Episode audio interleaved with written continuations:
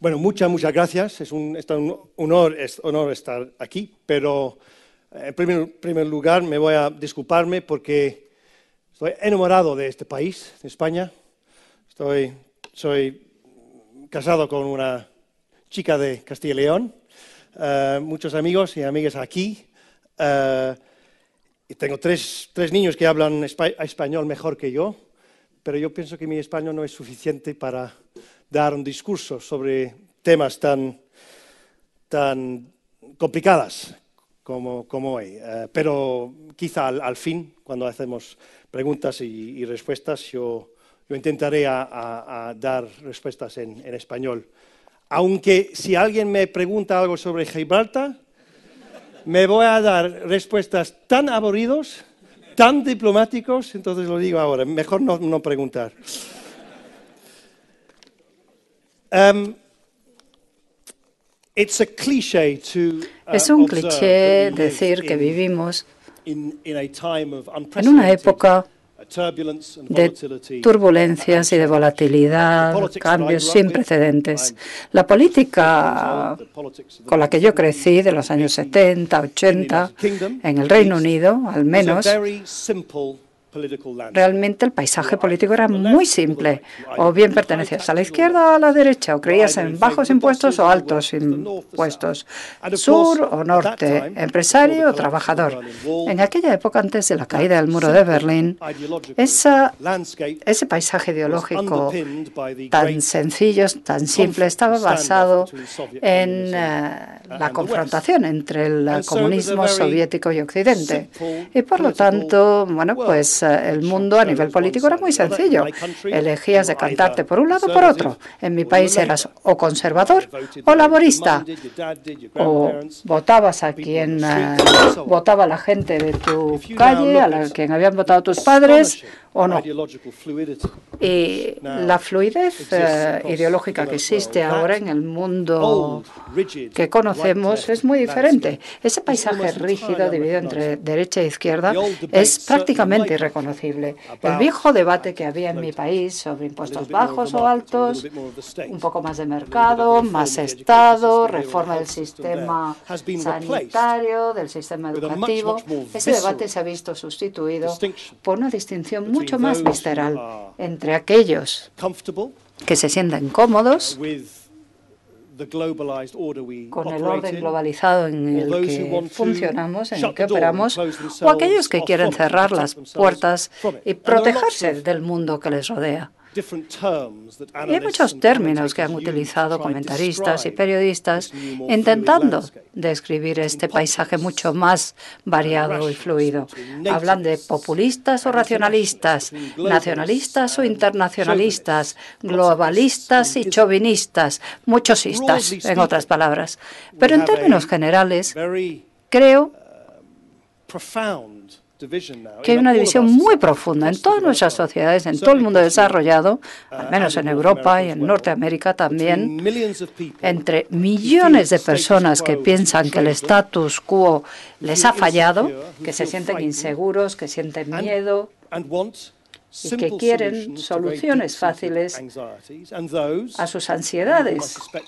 Y otros supongo que los que están representados hoy aquí, que nos sentimos más cómodos con uh,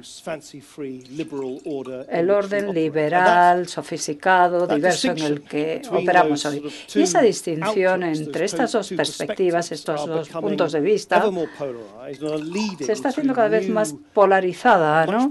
y está conduciendo a una distinción mucho más turbulenta, al menos en la política de mi país y sospecho que también en España y está creando un desafío, planteando un desafío a la futura sostenibilidad de nuestro orden político, social y económico. Y de lo que me gustaría hablar esta tarde es de cómo se está manifestando todo esto en Europa, qué significa para el futuro de la Unión Europea per se, si, por otra parte, hay un futuro para la Unión Europea, ¿qué podemos hacer al respecto? Y, sobre todo, ¿qué significa esto? ¿Qué representa para mi país, el Reino Unido, para vuestro país, España? Lo primero que diré um, es que por primera vez en mi vida política adulta, creo que la existencia continuada de la Unión Europea se está viendo continuada posiblemente. Y si hay un resultado de las elecciones eh, de Francia del próximo domingo, donde salen victoriosas la extrema izquierda y la extrema derecha, bueno, pues es posible que echemos la vista atrás dentro de un tiempo y que digamos, bueno, ese fue el principio del fin de la Unión Europea tal y como la conocemos. Este estado de peligro, de fragilidad en que se encuentra nuestro continente y las instituciones políticas que hemos creado en los últimos 40 o 50 años, en el periodo de posguerra, realmente es muy agudo. Hay muchas presiones externas que asolan a nuestro continente. Por un lado tenemos un presidente norteamericano que no es para nada amigo de la integración europea, que es posible que modere sus uh, visiones en público por el momento, pero lo que está claro es que como continente ya no podemos uh, depender de una relación transatlántica estable como estábamos acostumbrados. Y hubiera pasado lo mismo, en mi opinión, si hubiera ganado Hillary Clinton. No porque Hillary Clinton esté en contra de la Unión Europea, sino que estratégicamente está claro que quien llega a la Casa Blanca, bueno, pues se va a centrar cada vez más en los intereses pacíficos, ¿no? Y no tanto en los atlánticos. Y esto plantea grandes dudas sobre esa cola, ese pegamento transatlántico que ha sido la base de los arreglos transatlánticos que hemos tenido y a los que se llegaron los años 40 y 50. Pero luego hay otros retos, otros desafíos. Por un lado tenemos en el Kremlin, uh, una persona realmente peligrosa, Vladimir Putin, que de forma directa o indirecta intenta hacer todo lo que puede para acabar con algunas de las disciplinas multilaterales que llevamos apoyando en Occidente muchos años. Luego está el presidente Erdogan, que después del referéndum de Turquía, bueno, hemos visto el resurgimiento de una política populista de un hombre populista en un país que ha sido uno de nuestros aliados tradicionales. E internamente también hemos sufrido una crisis económica y social importantísima del tipo que no habíamos visto en todo el periodo de posguerra, desde el crash de la bolsa del año 29. Desde la Segunda Guerra Mundial no se me ocurre ningún momento en que tantos millones de ciudadanos hayan tenido que soportar semanas, meses, años de problemas sociales durante tanto tiempo, ¿no? considerably worse than the economic and social hardship of the oil crisis in the early 1970s.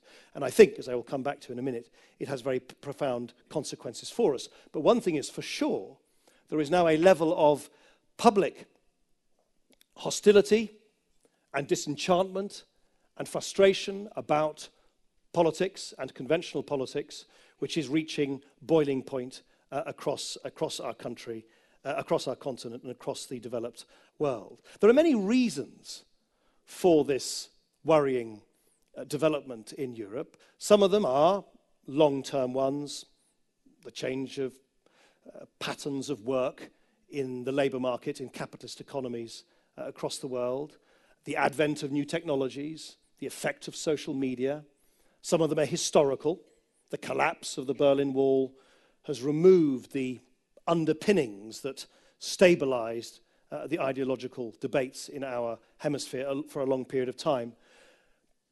The refugee crisis, the advent of uh, extremist uh, violence, which has instilled great fear in many, many people. But in my view, you cannot exaggerate the importance of 2008 if you want to understand what is happening to the politics of our continent now. I'd go even further than that. I think if 2008 that crashing financial crisis, uh, the likes of which we've never experienced before, in my view, if that had not happened, I think it's most likely that Donald Trump would not have been elected President of the United States. If 2008 had not, not happened, I suspect very strongly that, that the British people would have voted to remain inside the European Union rather than leave it. I think if 2008 not happened, I don't think Geert Wilders, I don't think Beppe Grillo, I don't think Nigel Farage. I don't think the whole cast of populists and chauvinists and nationalists who are doing well in uh, democratic contests across our continent would be as resurgent as they are. In other words, I think we are living through a period of great transition in which clearly the politics of tomorrow is going to be singularly different to the politics of yesterday. But there are many reasons propelling it, But the main reason, I think, is that we're still dealing with the social and political aftershocks of 2008. And in many ways, we're still grappling with the uh, tectonic effects of that economic earthquake uh, back then. So the question is what can we do about it? And what role does Britain and Spain have as we grapple with these very profound, uh, uh profound imbalances in our own continent? Now, it might be a little unfashionable to strike an optimistic note, uh, particularly after that somewhat pessimistic uh, and alarmist introduction. But, and I'm sure, by the way, there is some Chinese proverb that I've forgotten that says that every crisis offers uh, opportunities. There is one, isn't there? Anyway, there always is. You, you find them on little Christmas crackers and things. Um, but that is true. That is true. The crisis which is prevailing upon our continent uh, presents us with a fork in the road. The European Union is now either going to rise to that challenge and revitalize itself, renew itself, reform itself, relaunch itself. In other words, embark upon a new, more positive chapter of European integration, or, as I implied earlier, most especially if the elections this Sunday in France go what I would consider to be the wrong way, it could lead in exactly the opposite direction. So we are in a, in a sort of tipping point between uh, disaggregation or renewal in the European Union. And I want to talk, if I may, for a minute about the positive uh, vision of renewal rather than dwell on the possibility of uh, collapse and disintegration.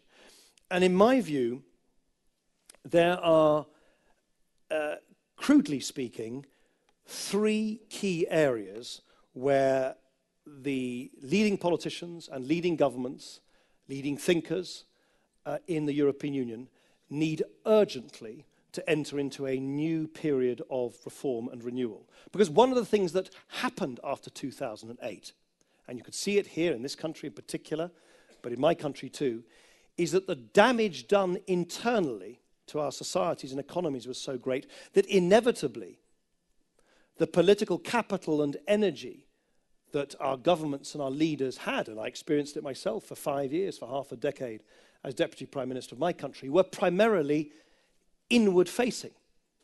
We, we, you know, we, have gone through a phase, phase of great political introversion as, as we've had to sort of turn inwards to uh, repair the damage that has been done to our own, to the fabric of our own societies. It is essential now that even as we continue to repair the damage which we sustained in 2008, that political leaders of all persuasions and in all governments relearn the art and rediscover the ambition to do big things together on an international level. And the European Union, for too long, has basically turned inwards and has lost the confidence and the self-confidence to embark upon significant reform. And the three areas where I believe significant reform is now inescapable is firstly, and by far in my view, in my judgment, most importantly, is to complete the incomplete project in the Eurozone.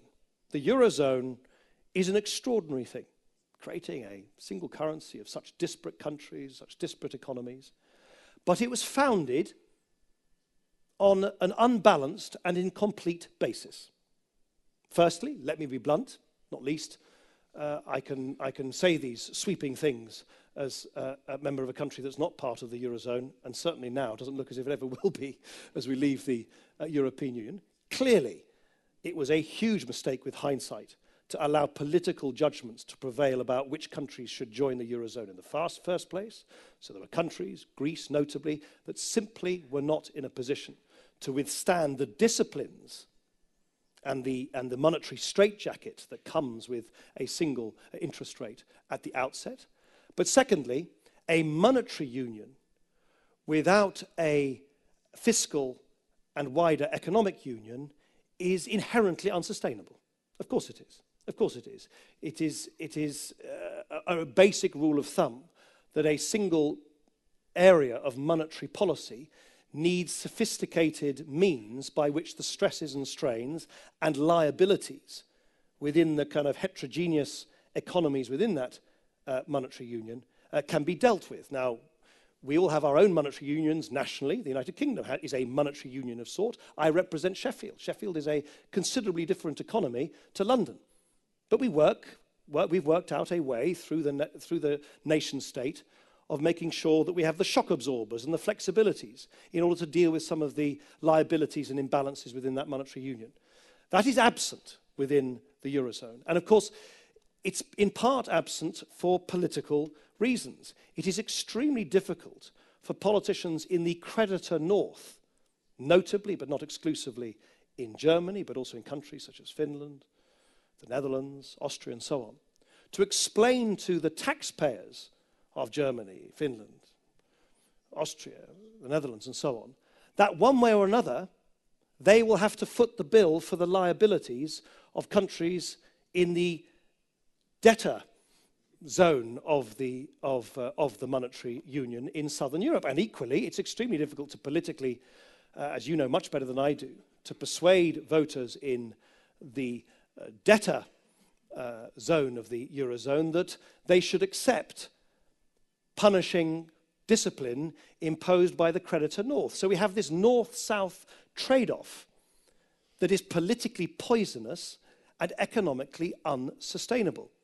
So, what is clearly needed, above and beyond everything else, is a new north south pact to stabilize the Eurozone, in which, simplifying a lot of complex questions very, very dramatically, the North accepts that the taxpayers of the creditor countries in the Eurozone will, in one shape or form, have to deal with the liabilities and pay for the liabilities in other parts of the Eurozone. You can do that lots of different ways. You can write out a check, uh, you can mutualize debt. There's lots of different ways of doing it, but at the end of the day, it all comes to the same thing.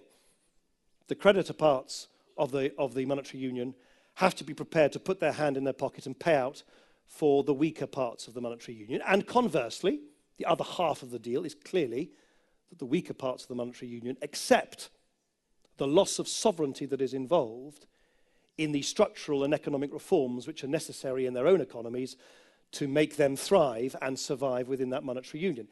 Everybody knows that. Everybody knows that. It's not, I'm not an economist. Uh, Luis Garicano can give us a long lecture about all of this in a much more sophisticated way than I ever could. But everybody knows that. Even non economic politicians like me know that. They know it in Berlin, they know it in Brussels. It's just a question, it's a difficult question, of political will. And I hope that what becomes obvious, uh, especially if uh, Emmanuel, Emmanuel Macron is elected as President of France, and perhaps most especially also if Martin Schulz is elected with a new mandate for reform as Chancellor in Germany, they could, with the crucial assistance, and I'll come back to this, of uh, the Spanish government, they could finally muster the political will in the months to come to explain to their own peoples that for their own good and for the sustainability and prosperity of our, of our, uh, of our continent, it is essential they enter into that new Uh, uh, that new pact in order to complete the work, the incomplete work of the uh, Eurozone, and to give the next younger generations of Europeans a more optimistic uh, prospect that their own economic circumstances and job prospects will be more positive than has been the case over many years. So that is reform challenge number one. Reform challenge number two is, has been brought to very sharp relief by the Mediterranean migration crisis over recent months. And what that has revealed, amongst many, many other things, the terrible, heart wrenching agony of seeing these poor refugees fleeing violence in Syria and elsewhere, the humanitarian catastrophe of people drowning in such large numbers in the uh, Mediterranean. What it has, ha has revealed, in addition to all of that, is a fundamental design flaw, design fault in the way in which large parts of the European Union uh, were administering our borders in recent years. And let me explain. In a crowded, uh, chaotic uh, continent such as ours, where you've got lots of historically drawn, higgledy-piggledy borders between countries, you can either remove those inter internal borders, but ensure that you have meaningful external borders, or you can keep those internal borders and remove external borders. What you can't do is what the European Union did, which is to remove all the internal borders through the creation of Schengen and not install any external border controls at the European Union either. Of course, our fellow citizens find that unacceptable. And so when they saw, on top of all the other uh, heart wrenching humanitarian um, spectacles uh, that they were witness to in the evening news on the television every day, day in, day out, especially last summer at the height of the refugee crisis, what they saw as well was complete incompetence on the part of their own governments to do anything about it. Because the, the governments of the European Union, the Schengen area, had voluntarily given up any means by which they could control or count in people in or out of our continent.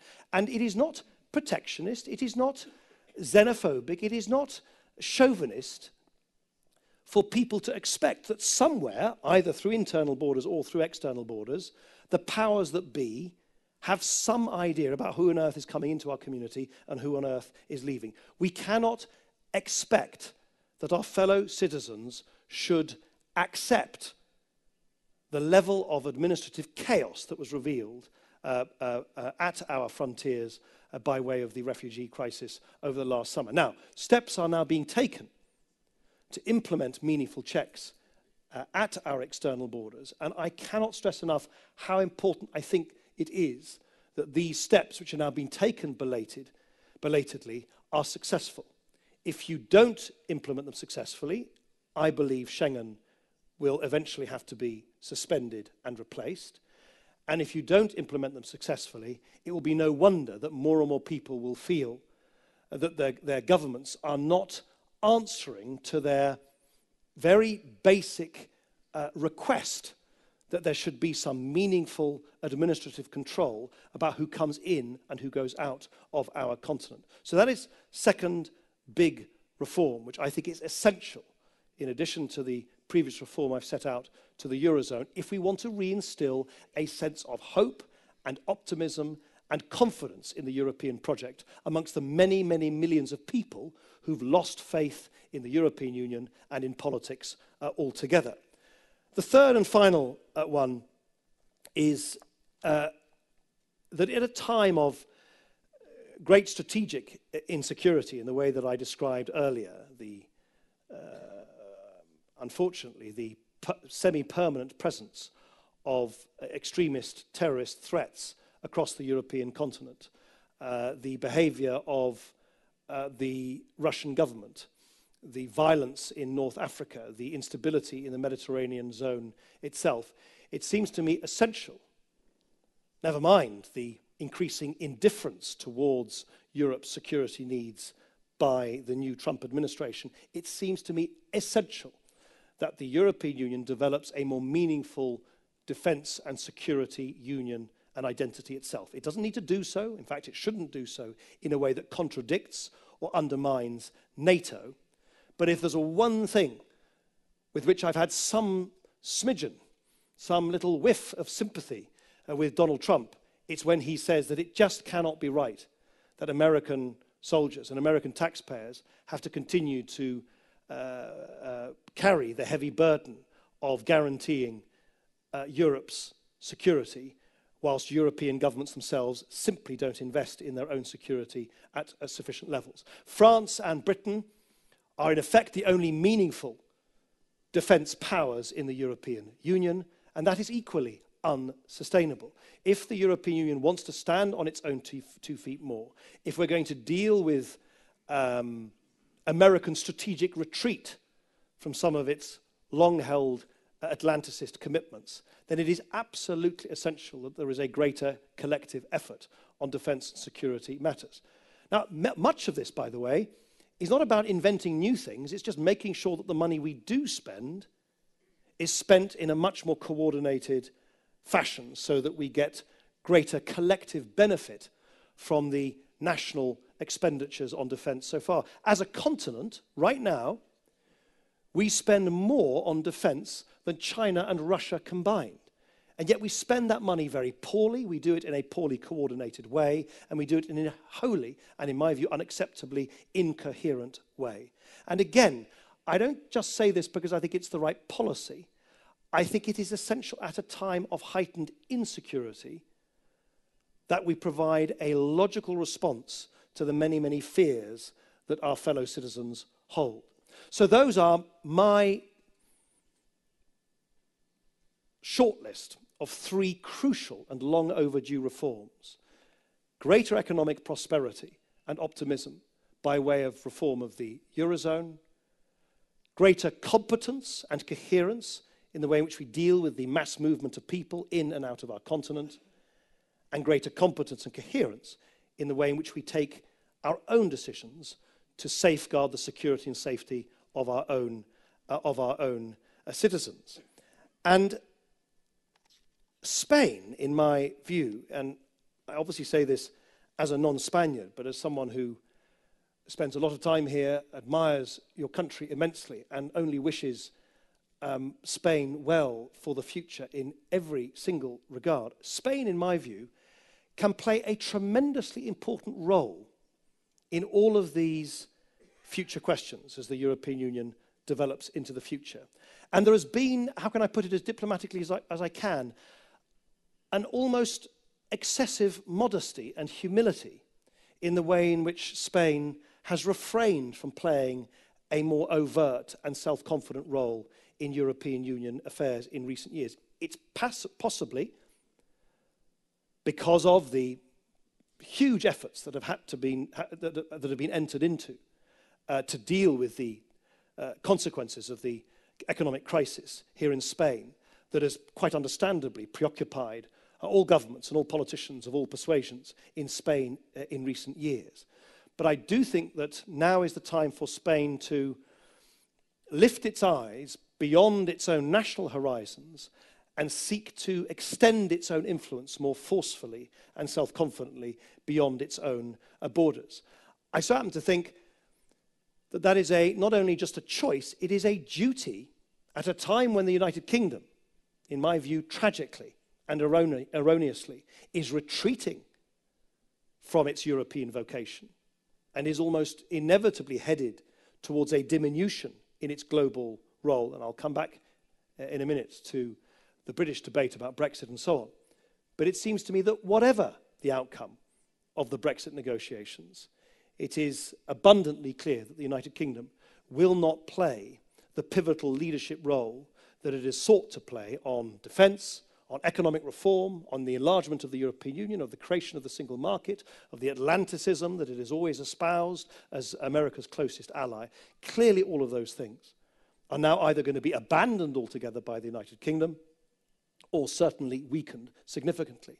And I think Spain could play a tremendously important role in stepping into that strategic vacuum that in many ways will be left by the United Kingdom's departure to uphold some of the positive aspects of that small L liberal, dare I call it, Anglo Saxon legacy, which otherwise is not going to be promoted by London in the future. And the reasons why I think Spain is well placed uh, to do so is that, of course, I'm aware that there are always political uh, scandals and uh, uh, ructions and controversies in Spain as much as there are in many other places.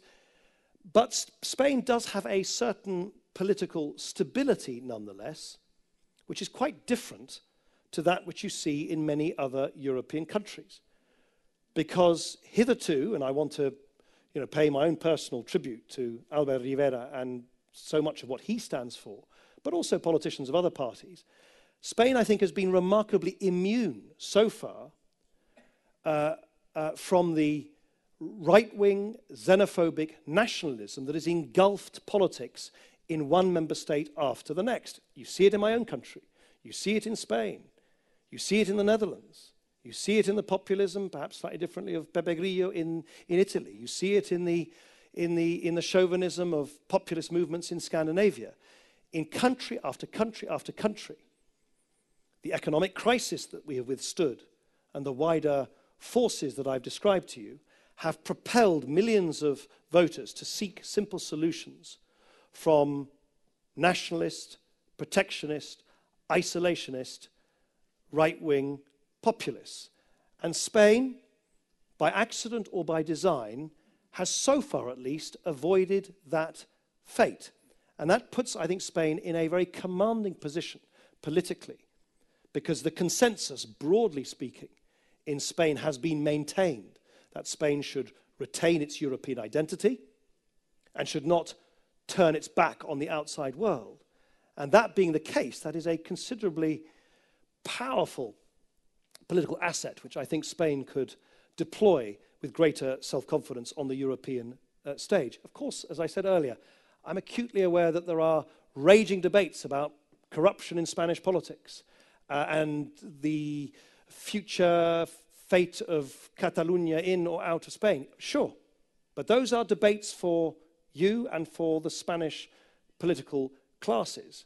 But for those of us outside Spain who care passionately about the future of our continent, it is essential, it seems to me, that Spain participates in some of these big debates about the future reforms of the European Union more fully than it has done hitherto. And I think its relative immunity from those false, uh, xenophobic uh, uh, simplicities puts it in a strong position uh, to do so. Secondly, uh, there is, uh, in Spain at least, a a credibility which comes with the experience of having gone through all these very painful adjustments, these very painful reforms in the wake of the uh, economic crisis, which, in my view, places Spain and possibly Ireland in a unique category of your own.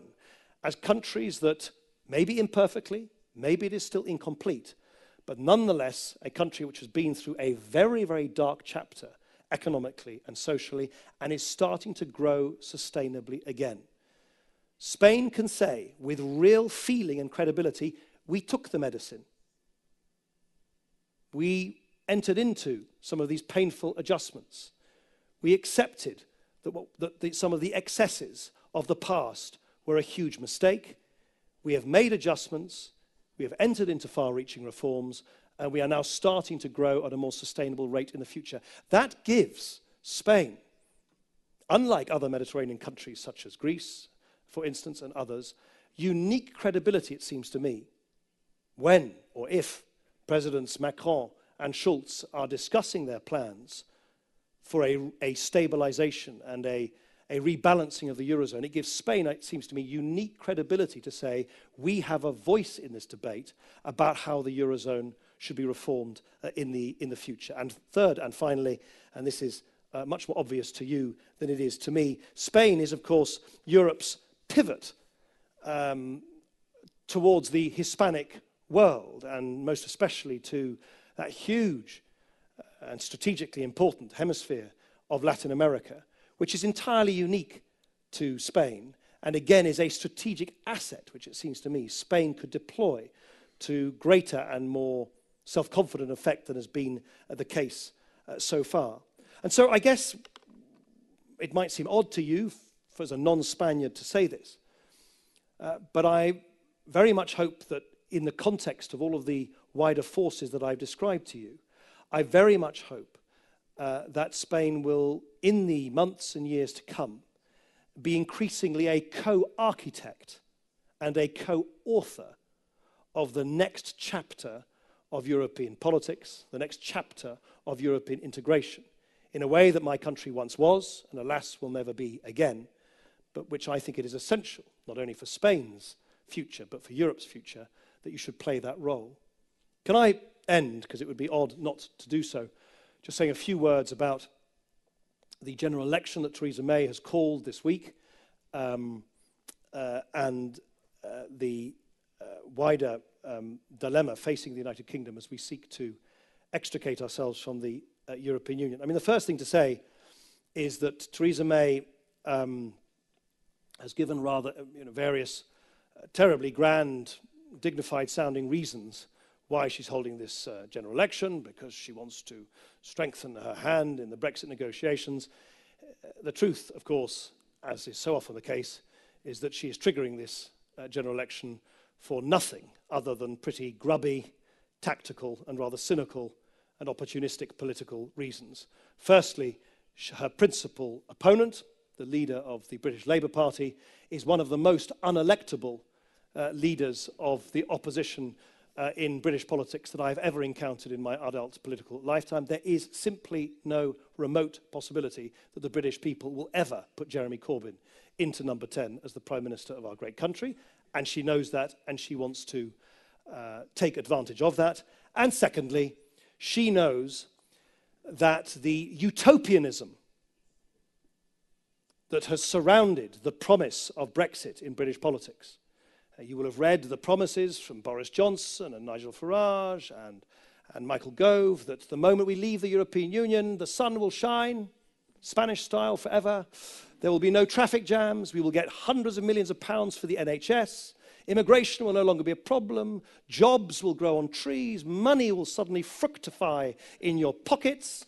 I mean, this is ludicrous, ludicrous, if highly effective utopianism that was, uh, that was promised to the British people. She knows that the gap between that, that what has been promised from Brexit, and the much, much more difficult reality of Brexit, which will become quite apparent over the next two or three years, uh, will make life for her very, very difficult, difficult politically. So she has, perhaps quite logically from her point of view, if somewhat cynically, decided to get her excuses and indeed her elections in early before the bad Brexit news hits. So that is the reason why we're having uh, this, um, this election. I, I think, um, and uh, I announced yesterday morning that contrary, I have to say, to my own expectations. I thought the last general election was my last political election ever, but there you go. You get sucked back into politics from time to time. Uh, I am standing uh, again uh, in my own constituency in Sheffield, and I'm flying directly there again tomorrow morning.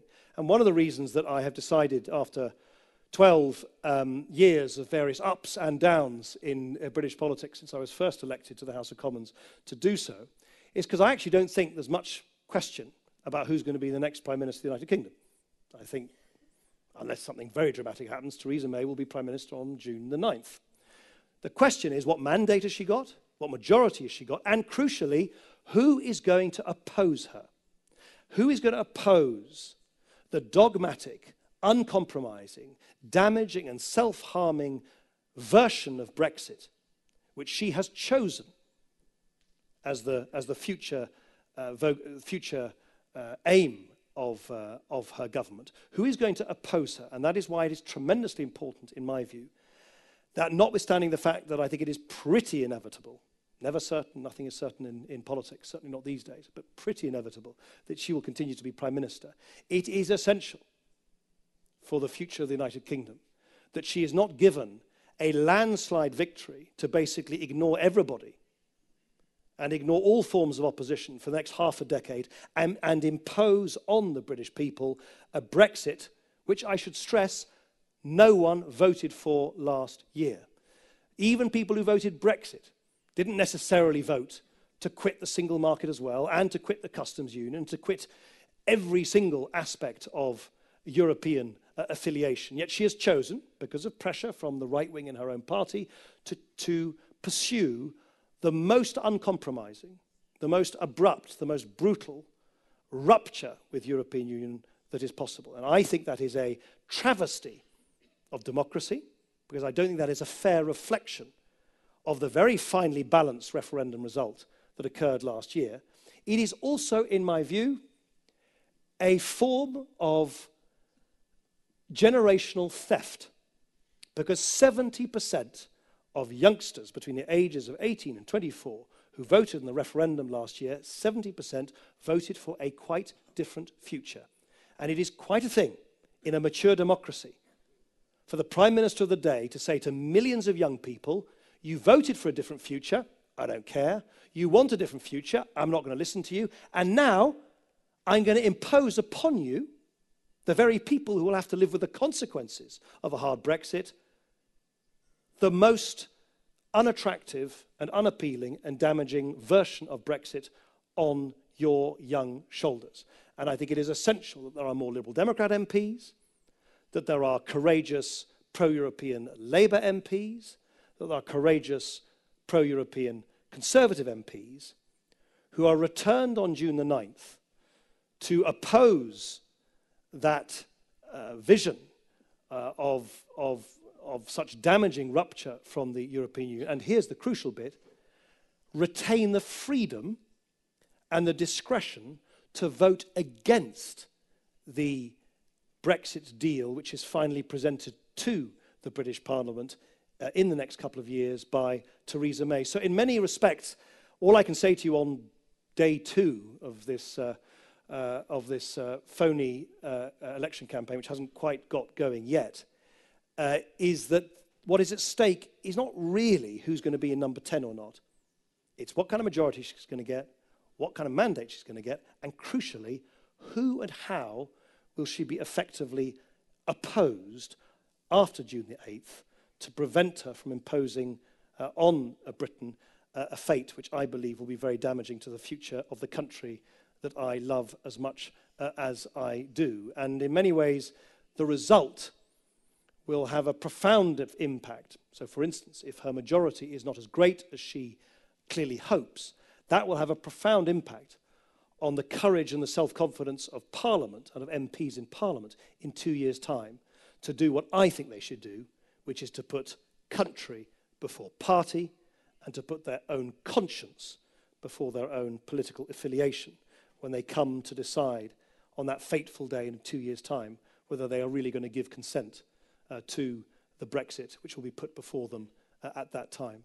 So, uh, to put it mildly, we meet this evening at a time of unprecedented turbulence, anxiety, and volatility uh, in the politics of our uh, extraordinary, beautiful, but anguished European continent.